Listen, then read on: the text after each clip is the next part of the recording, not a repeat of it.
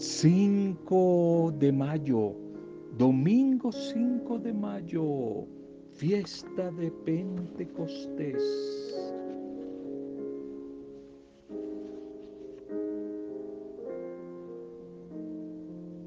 Y Jesús sopló sobre ellos y les dijo, reciban el Espíritu Santo. Juan 20, 22 reciban el Espíritu Santo. Salud y bendición a tu vida. Saludo, oración, intercesión y acogida a cada uno de ustedes, a sus familias, a las pequeñas comunidades, a los microempresarios, a todos los que hoy están de cumpleaños, celebrando alguna fecha especial. Bendiciones, nuestra oración por ustedes, por los que están atravesando adversidades en la vida, momentos duros, ánimo, que en el espíritu del resucitado tiempos mejores van a llegar. Ánimo, salud y bendición para todos ustedes. Pentecostés, el Espíritu del Señor llena toda la tierra, le da consistencia al universo, no ignora ningún sonido Sabiduría 1.7. Reciban el Espíritu Santo. Fiesta de hoy de el nacimiento de la iglesia. Fiesta de el tiempo del Espíritu. Y el tiempo del Espíritu es el tiempo de la iglesia. Y el tiempo del Espíritu en la iglesia es el tiempo de los excluidos, es el tiempo de la mujer, de los enfermos, de los necesitados, de los pobres.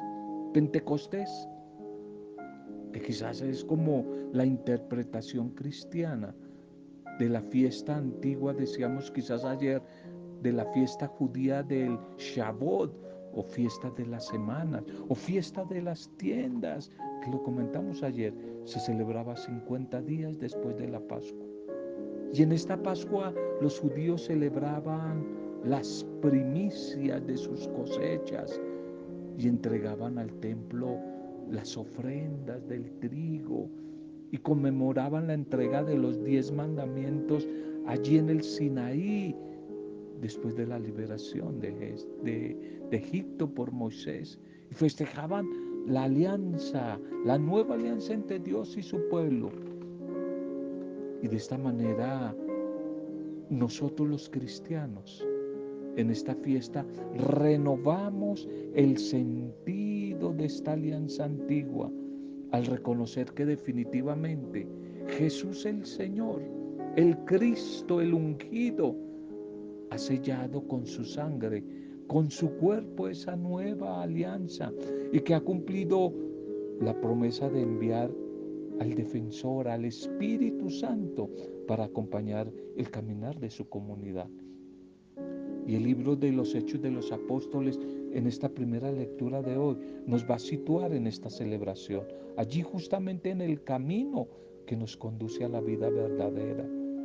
Pues al perder los discípulos, los apóstoles, el miedo, son impulsados por la fuerza del Espíritu Santo a anunciar el reino de Dios a todas las razas, pueblos, naciones, culturas, como una comunidad apostólica, una comunidad profética y una comunidad libre y liberadora por eso en la segunda lectura a la carta de los Corintios, San Pablo nos va a recordar que hemos sido bautizados por un mismo espíritu para que conformemos el cuerpo de Cristo y que en esa comunidad hay diversidad de dones y carismas, todos recibidos, todos recibidos, que no deben romper la unidad de la iglesia, que la unidad está desde la diversidad nos necesitamos unos a otros para seguir extendiendo el reino de Dios.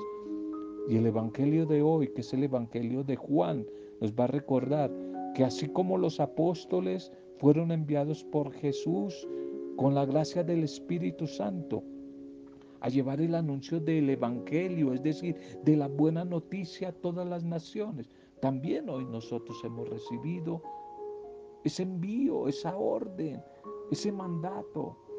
Por eso la invitación es a dejarnos conducir, guiar, animar por la fuerza del Espíritu Santo en cada una de nuestras vidas, familias y en nuestras comunidades.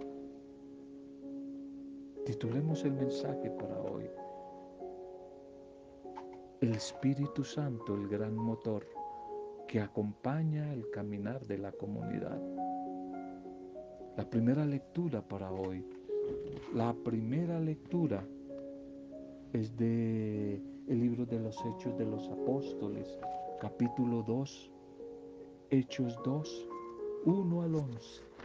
Hechos 2, 1 al 11. Se llenaron todos del Espíritu Santo y empezaban a hablar nuevas lenguas. Al cumplirse el día de Pentecostés estaban todos reunidos en un mismo lugar y de repente se produjo desde el cielo un estruendo como de viento que soplaba fuertemente y llenó toda la casa donde se encontraban sentados. Y vieron aparecer unas lenguas como llamaradas que se dividían, posándose encima de cada uno de ellos. Y se llenaron todos del Espíritu Santo y empezaron a hablar otras lenguas, según el Espíritu les concedía manifestarse. Vivían entonces allí en Jerusalén judíos, devotos venidos de todos los pueblos que hay bajo el cielo, y al oír este ruido acudió la multitud y quedaron desconcertados porque los oían hablar a todos en su propia lengua. Estaban tan estupefactos y admirados diciendo, ¿acaso estos no son galileos, todos estos que están hablando? Y entonces, ¿cómo es posible que cada uno de nosotros los oímos hablar en nuestra lengua nativa? Entre nosotros hay partos, hay medos, elamitas y habitantes de Mesopotamia y de Judea y de Capadocia, del Ponto, de Asia, de Frigia, de Panfidia, de Egipto y de la zona de Libia que limita con Sirene. Hay ciudadanos romanos forasteros, tanto judíos como prosélitos. También hay cretenses y árabes. Y a cada uno los oímos hablar de las grandezas de Dios, de las maravillas de Dios en nuestra propia lengua. Amén. Amén. Y amén. Hoy es Pentecostés, gran solemnidad para nosotros, los cristianos. Es el culmen, la plenitud de la Pascua. Decíamos ayer que la palabra Pentecostés significa 50, quincuagésimo. 50 días después de la Pascua, los judíos se reunían para celebrar esta fiesta, la fiesta de las semanas. Está por allí en el capítulo 34, 22 del Éxodo para que lo consultes. Nació quizás primero como una evocación campesina, agrícola, agrícola más adelante se convirtió en una fiesta pastoril. A lo agrícola se le unió lo el pastoril, las ovejas. Y más adelante se convirtió en el signo de la alianza del Sinaí. Y siglo más tarde fue teniendo como el carácter evocador de ese momento de la venida del Espíritu Santo sobre los apóstoles, sobre la Virgen María que estaba allí en Pentecostés según lo que nos narran los hechos apostólicos que se nos presentan hoy en esta primera lectura, que nos narra lo que allí, lo que allí aconteció, ese Pentecostés judío que es el comienzo de lo que más adelante va a vivir el pueblo, esa pequeña comunidad cristiana, allí en Jerusalén, el Espíritu Santo, la fiesta de la nueva ley en los corazones de todos los creyentes. Todo el relato de hoy quizás acentúa como la construcción de una nueva unidad en Dios, que algunos lo relacionan allí.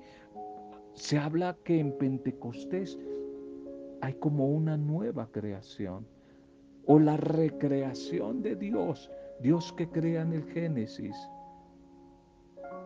pero que necesita de una recreación, el ser humano a consecuencia del pecado, y eso nos lo recuerda el relato de esa torre de Babel allí en el Génesis 11, donde el pecado del hombre de querer llegar a ser Dios, que acentúa la división generada allí por la diversidad de lenguas. Las muchas lenguas que había allí en Babel producen caos y división. Todo lo contrario que va a suceder en Pentecostés de los hechos de los apóstoles. Este Pentecostés es la comunión que permite que, aunque haya gente de diferentes culturas y diferentes lenguas, se entienda el mensaje de unidad. Aunque hablen dialectos diferentes, el mensaje viene del Espíritu. Y ese mensaje es el mensaje del amor. El mensaje universal del amor. El mensaje universal desde la diferencia de la unidad. Es un lenguaje que trasciende las fronteras, que trasciende las culturas, que trasciende la raza, las barreras. Esta fiesta de Pentecostés, lo comentábamos ayer, es la fiesta del amor, es la fiesta de la reconciliación universal. El mensaje es claro. Cuando de verdad hay una comunión espiritual, cuando la clave de la, de la espiritualidad está que es el amor. Las barreras desaparecen. Las unidades se fortalecen y la comunicación se hace más fluida. Dice ahí el texto que al oír ese ruido acudieron en masa mucha gente y quedaban desconcertados porque cada uno los oían hablar en su propio idioma. A cada uno los oían hablar en su propio idioma. Esta fiesta de Pentecostés está unida a la Pascua. Decíamos quizás en alguna oportunidad que es como un todo. Resurrección, ascensión y Pentecostés es un todo. Es un todo. Es lo que llamaríamos la Pascua integral están relacionados el uno, el uno con el otro. La resurrección, la ascensión y Pentecostés, donde se nos invita hoy a romper los muros que nos dividen, a lanzarnos sin miedo en el Espíritu, a ser anunciadores de la buena noticia de, del Evangelio de Jesús en todo el mundo. Y eso es lo que debería producir en nosotros el signo de la comunidad. Una comunidad no hay aquietada, sentada, siempre escuchando, sino una comunidad que se coloca en pie cuando ha recibido el mensaje y se lanza a la misión. Se lanza a la misión por la fuerza del Espíritu Santo. El salmo para hoy es el Salmo 103 103, donde los orantes, el orante de, de esta comunidad, muestra la fe de lo que el Espíritu de Dios es capaz de hacer. Ya lo decía desde bien atrás el libro del Génesis en el capítulo 1. Al principio todo era caos y oscuridad, desorden en el abismo y el Espíritu de Dios revoloteaba, se movía sobre las aguas. Cuando todo en nuestra vida a veces está envuelto en desorden, en caos, no debemos perder la fe que el Espíritu de Dios por allá anda cerca, revoloteando, moviéndose. Y esto es lo que nos quiere decir el orante, el salmista hoy.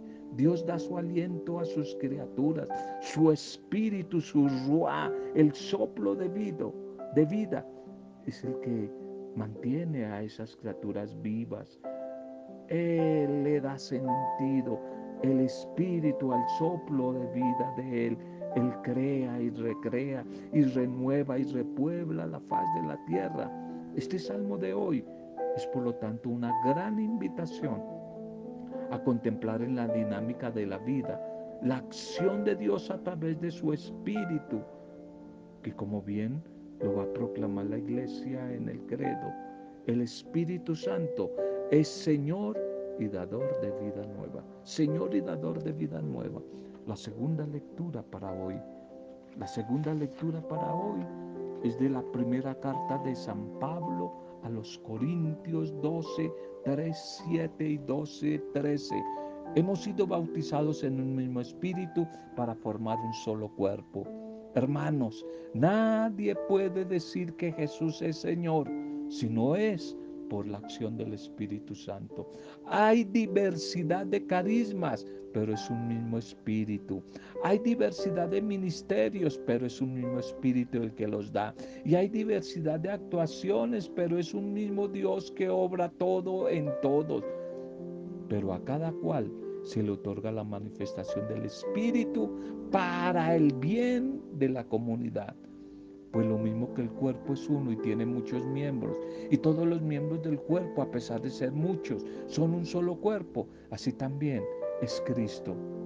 Todos nosotros, tanto judíos, griegos, esclavos, libres, hemos sido bautizados en un mismo espíritu para formar un solo cuerpo, y todos hemos bebido de un solo espíritu. Amén. Amén, amén. Esta primera carta a los Corintios retoma ese concepto de la unidad, entendido como comunión en Dios y desde Dios, la común unidad, la común unidad, la comunidad, la iglesia, que en sí es el resultado de vivir en común unidad con el Dios de la vida, con el Dios de la vida. La comparación que San Pablo aquí quiere hacer de la iglesia haciendo la analogía con el cuerpo humano, nos permite comprender cómo el cuerpo, la cabeza que es Cristo Jesús, es una unidad. Todo ese cuerpo es una unidad que se construye desde la diversidad. Se trata de una unidad de valores. Todos somos hijos de Dios, tenemos un valor tenemos un talento, un carisma diverso, pero que lo necesitamos unos a otros. Yo necesito de tu carisma, tú necesitas del mío, todos nos necesitamos. Desde la diversidad se construye la comunidad, desde la diversidad se van construyendo, se van construyendo los ministerios, la misión y la obra de la iglesia. El Evangelio para hoy Juan 20, 19, 23. Como el Padre me ha enviado, así también yo los envío a ustedes. Reciban el Espíritu Santo. Al anochecer de aquel día, el primero de la semana, los discípulos estaban allí en casa con las puertas cerradas por miedo a los judíos. Y en eso entró Jesús, se puso en medio y les dijo, paz a ustedes. Y diciendo esto les enseñó las manos y el costado. Y los discípulos se llenaron de alegría al ver a Jesús. Y Jesús repitió, pasa a ustedes, así como el Padre me ha enviado, así también yo los envío a ustedes. Y dicho esto, sopló sobre ellos y les dijo, reciban el Espíritu Santo. A quienes les perdonen los pecados, les quedan perdonados, y a quienes se los retengan, les quedan retenidos. Amén, amén, amén. En este Evangelio de hoy, se nos presenta el encuentro del resucitado con los discípulos. Y este encuentro se da de noche. Los discípulos están atemorizados con las puertas cerradas por temor a los judíos. No olvides que en el Evangelio de Juan los signos son muy importantes. Aquí la noche significa frialdad, distancia, lejanía o ausencia de Dios. Por eso ellos estaban llenos de miedo, con las puertas cerradas por temor a los judíos. Y Jesús se aparece allí y les trae el don más preciado que se pueda ofrecer y que todos necesitamos, la paz, la paz. Lo primero que produce la paz en los discípulos es alegría. La paz está relacionada con la alegría. E inmediatamente sopla sobre ellos Pentecostés y les da su espíritu, exhala sobre ellos, igual que Dios allí en el Génesis, en el principio de la creación, les da su soplo, su aliento de vida. Y ante este encuentro del resucitado, con la fuerza que da su espíritu, no queda más que hacerle caso, obedecerle y que salir a cumplir la misión que Él ha encargado. Y de esta manera se empieza a dar el crecimiento de la comunidad. No será solo en número, en multitudes, en masa, sino en autenticidad, en fidelidad, el don que el Espíritu regala. ¿Y cómo será posible todo esto? Pues la comunidad es la que puede formar a sus miembros, a sus servidores, a los discípulos allí, en ese ejercicio de la caridad, de la misericordia, de ese servicio cotidiano en la vida desde los diferentes carismas. Cada uno somos un regalo, un don, un carisma viviente y eso tiene que seducir, eso tiene que entusiasmar a los demás. Este Evangelio de hoy nos sintoniza con esa característica fundamental de esa pequeña comunidad de la iglesia naciente, la unidad. La unidad que se construye desde la diversidad. No le tengamos miedo a la diversidad. Esa diversidad que me lleva a la unidad solo es posible a partir de la acción del Espíritu. Esa unidad se va a hacer visible a través de la paz que vive cada miembro de la comunidad. Por eso el Señor le regala a sus discípulos para ayuda de la misión su espíritu. Y a través de él les regala la paz que les ayudará con valentía a enfrentar los miedos, miedos profundos que a veces se anidan allí en el corazón humano. Reciban el Espíritu Santo, a quienes les perdonen los pecados les quedan perdonados, a quienes se los detengan serán detenidos. En Juan, resurrección y Pentecostés se dan el mismo día, a diferencia de Lucas, que hay que esperar 40 días más 10, 50 días después de la resurrección para que se dé Pentecostés. Esta comunidad de, de Juan es la comunidad definitivamente de, del amor, y desde ese amor se nos reta a vivir la expresión del perdón, del perdón de los pecados. El perdón de los pecados da a los suyos, a través del Espíritu, desde el amor, el poder de perdonar, que será un signo del Espíritu Santo en medio de la comunidad y que será concedido a todos los que han de creer gracias a la misión de los discípulos. Quizás no como en Mateo 18, 18, en relación a un solo cristiano que ha pecado. No, aquí el don de perdonar pecados es para toda la comunidad, es para toda la comunidad. El don de perdonar pecados. Quisiera terminar contando una historia que hace algún tiempo fue publicada, un testimonio de una mujer que a muchos hace algún tiempo nos impactó. Esta mujer fue eh, entrevistada en los medios de comunicación, eh, en los diarios salió su testimonio. Cuando venga el Espíritu de la verdad, Él los guiará a, toda verdad. Este testimonio de una joven llamada Noemí Herrera. Y ella decía, cuando le preguntaba el periodista acerca de su nombre, ¿qué importa el nombre? Pero bueno, soy Noemí Herrera. Y un domingo de Pentecostés ella contó la experiencia que había tenido la noche anterior. Acabo de llegar de una noche extraña para mí, a la cual asistí movida por la curiosidad. Asistí a una llamada vigilia de Pentecostés. Y ella dice yo soy atea, pero he leído mucho y sigo leyendo. En realidad, soy una mujer buscadora, afanosa del sentido de la vida. Experimenté en esa vigilia de anoche una mezcla de asombro, emoción y rabia. Y me dije, voy a contar mi testimonio, voy a escribir una página contra esos llamados cristianos carismáticos tan pronto llegue a casa. No hay derecho, dice ella, no hay derecho, si no hay derecho a que ustedes cristianos despilfarren el tesoro que se haya oculto en sus libros guías, allí en el Evangelio de Cristo especialmente.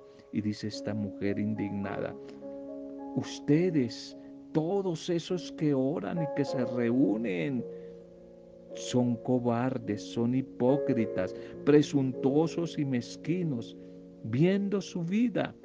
Quizás Carlos Marx no tenía más remedio que afirmar que definitivamente la religión es el opio del pueblo y que si lo que ustedes viven en esa religión no se puede vacilar en desterrarla del corazón de los hombres. ¿Con qué creen ustedes de esa manera en, Jesucristo? Ustedes que dicen creer, pero saben de verdad quién es Él, saben qué hizo, saben cómo vivió, contra quiénes y a favor de quiénes se pronunció. Ustedes saben quiénes lo mataron y por qué. ¿Lo saben o no? Parece que definitivamente no. No lo reconozco a ustedes como discípulos verdaderos de Cristo. ¿Cómo se pueden comparar con aquellos primeros cristianos que de verdad eran compasivos, eran misericordiosos, eran solidarios, compartían sus bienes, se ayudaban mutuamente unos a otros y llevaban una vida de austeridad y de servicio. He dicho que ustedes son unos mentirosos, llegan allá en unos carros muy lujosos. He dicho que ustedes son unos cobardes, presuntuosos y mezquinos. Tal vez he sido muy benévola. Merecerían ustedes, todos esos que dicen que ser creyentes, adjetivos muchos más duros y más severos. ¿No son cristianos acaso? ¿No se han bautizado acaso esos jefes de empresas que explotan inmisericordiamente a sus obreros? ¿Y acaso no son bautizados y se hacen llamar cristianos todos esos politiqueros que les fascinan las fotos y las pantallas de la televisión? Que se sienten capaces de todo disque porque tienen la verdad. ¿Acaso no fueron los cristianos los que bañaron en la sangre a Colombia en nombre de los partidos tradicionales en el pasado? Hipócritas, ¿de dónde han sacado en el Evangelio la acérrima defensa de su propiedad privada? ¿Será acaso de la suya que son ricos que parece que la propiedad privada del pobre no les merece tanto respeto, no les interesa a los pobres. Ustedes líderes de las iglesias que son ricos, hipócritas, ladrones, mentirosos, cristianos, los condeno y los desprecio.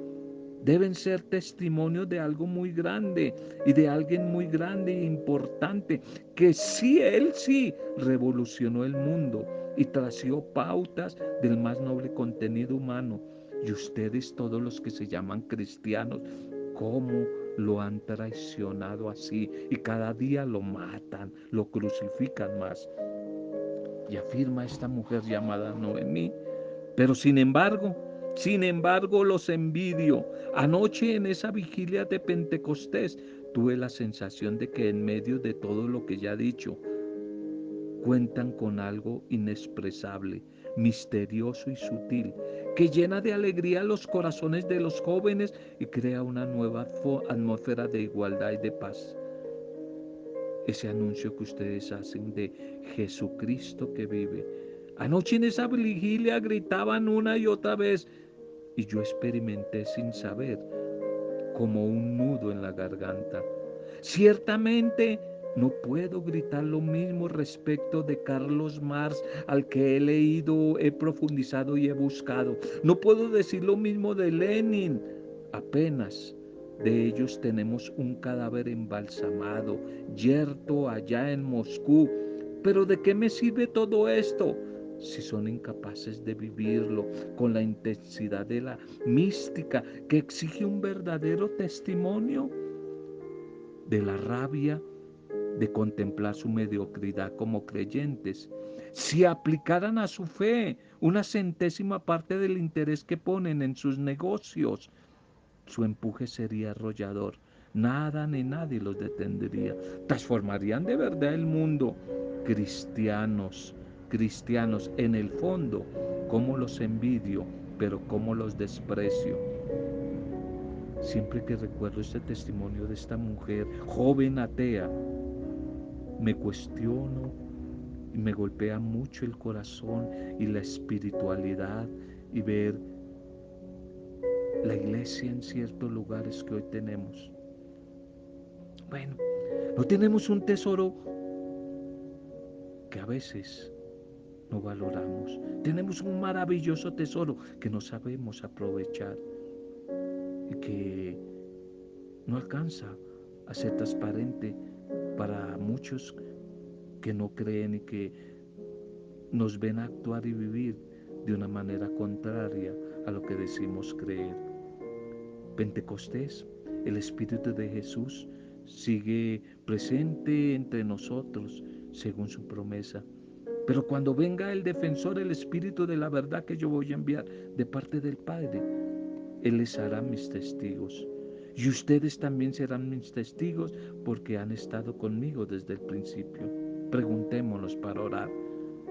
Seguimos siendo de verdad ante cada vez un mundo más agnóstico, ateo, un mundo descreído, los que nos decimos llamar cristianos y cargamos la Biblia de un lado para otro. Seguimos, somos testigos creíbles, testigos creíbles de la buena nueva del reino que Jesús anunció. Señor, que por la acción de tu Espíritu, la palabra que hoy nos ha regalado a través de esta celebración de Pentecostés, nosotros podamos ser tus testigos, que vamos a dar testimonio al mundo, especialmente a los que no creen, atrayéndolos con amor, no con doctrinas, con amor, con bondad, con misericordia, con fraternidad, con solidaridad, Señor que tu Espíritu venga, obre y haga de nosotros Pentecostés para que nosotros seamos Pentecostés para otros. Lo pedimos, Padre Dios, en tu nombre. Lo pedimos, Jesucristo Salvador, en tu nombre. Y lo pedimos, Espíritu Santo, en tu intercesión y en tu nombre. Amén. Roberto Samudio, de día a día con la palabra.